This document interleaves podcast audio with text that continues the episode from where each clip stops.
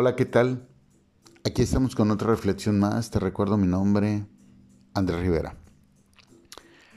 En estos tiempos hemos, nos hemos dado cuenta que ha existido eh, una gran impaciencia en las nuevas generaciones que vienen pues con todo, aparentemente. Más sin embargo, vemos que se les ha incrementado la famosa ansiedad, la desesperación por tener todo rápido, de inmediato. Ya nadie quiere esperar, buscan soluciones inmediatas. A veces eh, manejan una, una falsa seguridad en, en creer que, que las cosas a la microondas son más efectivas. Y digo las microondas porque hoy vemos que metemos algo a la micro, al horno de microondas y definitivamente no nos ayuda, definitivamente nos deja mal parados, nos deja enfermos, porque son cosas que son instantáneas. Y así queremos llevar la vida, así queremos llevar las, los estudios, así queremos llevar eh, la creación de productos, así queremos llevar el día de hoy cosas que que realmente no nos dejan nada, ¿sí? Productos que son muy, muy temporales. Sabemos que en el comercio es una de las estrategias y sobre todo con la tecnología, ¿sí? Que son situaciones en las cuales, pues, todo es, tiene un tiempo de vida, es de inmediato, solamente que vives la emoción, se te rompe, se te acaba y consigue otro, compra otro. Y así, así es el, mundo de, de estar teniendo o queriendo tener todo de inmediato. Hemos visto también que de igual forma han aumentado las situaciones de compras basura, ¿sí? Te venden algo haciéndote creer que es lo más factible cuando verdaderamente no lo es. Simplemente todo es de inmediato, pasajero, eh, y no funciona. Sabemos, y todos lo sabemos, hasta lo hemos escuchado, las cosas antes duraban más, ahora duran menos. De igual forma, nos están haciendo como una sociedad que dura menos. Apenas tenemos un dinerito, lo primero que hacemos es gastarlo. Ni siquiera lo invertimos, lo gastamos en cosas blog, cosas que realmente solamente son emocionales. Hemos visto películas de artistas en los cuales viven una vida desenfrenada, terminando en una, en una necesidad de encontrar la paz y la tranquilidad que lo que aparentemente tenían, aparentemente llegó de inmediato, no se las dio. Y podríamos mencionar tantos, tantos ejemplos de algo que no es así. Y por desgracia, también lo hemos visto dentro de las iglesias, dentro de los grandes gurú Hoy hemos visto personas que creen que por formarse, no sé, unos meses, tienen la experiencia y la capacidad de poder aconsejar, hablar, señalar cosas que realmente ni siquiera las han vivido. Y eso ha traído muchos tropiezos, muchas personas que se han perdido. La verdad, yo a veces me preocupo porque se nos hace fácil eh, echar al ruedo a personas que ni siquiera emocionalmente están bien.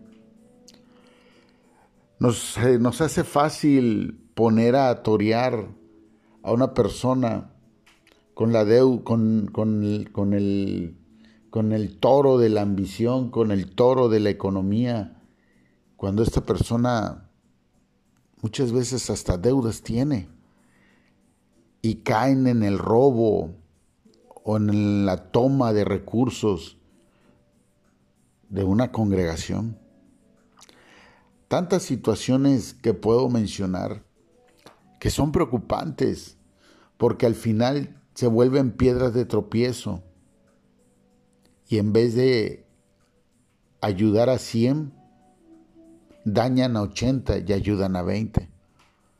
Y por desgracia, por desgracia, eh, lo primero que hacen es, es que, no, esa persona no, no la quería Dios, esa persona no la quería, y nada que ver. Una vez escuché a una persona decir, ah, yo cuando, cuando esté frente a Dios, quiero decirle, mira, todos estos gané. Y me acuerdo que yo dije, pues a mí me preocuparía más que Jesucristo, el Padre, frente a Él me dijera, sí, y mira, todos estos perdiste. Fuerte, ¿verdad? Pero bueno, lo que quiero llegar a contexto es que lo importante es que nos tomemos el tiempo para prepararnos. La preparación es algo muy importante, es un proceso largo, pero al final muy satisfactorio. Prepararnos en lo correcto, prepararnos como debe de ser, bajo una visión. Hay personas que se la pasan preparando, preparándose, que le llaman el síndrome del alumno, se la pasan estudiando toda la vida eso y el otro y nunca aplican nada. Entonces, ¿para qué te preparaste? Prepárate en las cosas, ten una visión de a dónde vas y qué quieres alcanzar. Y sobre eso prepárate.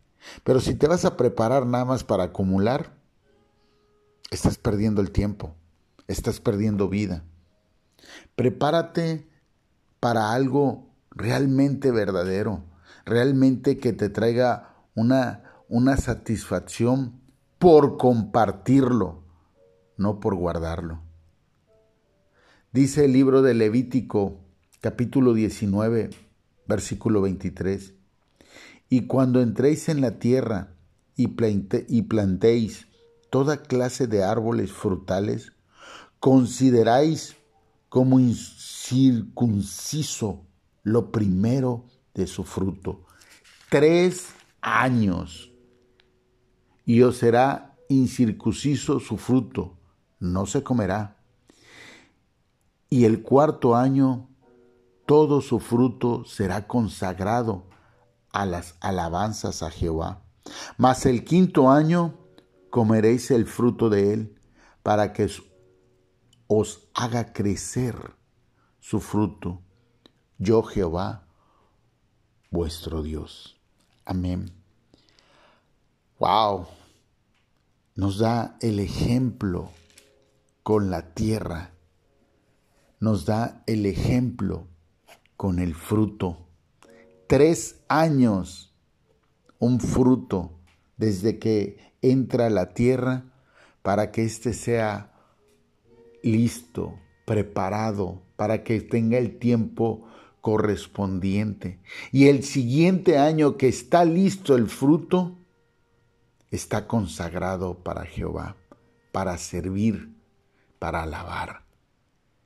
Y ya hasta el quinto año queda libre para ser usado por los demás. ¿Cuánto tiempo, cuánto tiempo crees que debemos entonces prepararnos para después servirle y alabar a Jehová, no para estar sirviéndonos nosotros, no para estar vanagloriándonos nosotros. Es interesante cómo maneja tres años con los frutos. Los tres años que también estuvo con sus apóstoles. Los tres años que los estuvo preparando para posteriormente ellos alabarle, consagrarse y después servir. Qué tan interesante sería que aprendiéramos a entender cada enseñanza que Dios nos da y la meditáramos y nos diéramos cuenta que muchas veces las cosas no nos han resultado porque no tenemos la humildad de decir, no estoy preparado, necesito prepararme más. Es más grande nuestro ego, nuestra necesidad de que todo sea de inmediato de que todo salga rápido por X, Y o Z, sin darnos cuenta que nos podemos volver o ya somos piedra de tropiezo. Buscad primeramente el reino de los cielos y todo será agregado por añadidura. Al que clama, se le escucha. Clama, clama a Él todos los días. Entra a esa tierra prometida e inicia tu proceso. Dios sabe cuánto tiempo requiere para que tú sanes esas heridas, para que tú crezcas espiritualmente, para que tú sanes tus finanzas, para que seas ese ese embajador o embajadora de su palabra correcto para que no andes con tus aptitudes dañando, porque todavía no se ha sanado la herida. Ese es el proceso que te llevará para que puedas con toda tranquilidad, amor, alabar, consagrarte, para posteriormente dedicarte. No solamente a nivel espiritual puedes aplicar esto, Puedes aplicarlo en tus estudios, en tu profesionalismo, en tu hogar, como hijo o como padre. Tenemos que aprender a prepararnos, porque andar como el borolas muchas veces no trae bendición. Te recuerdo mi nombre, Andrés Rivera. Estamos en YouTube Spotify, Facebook e Instagram. Bye bye.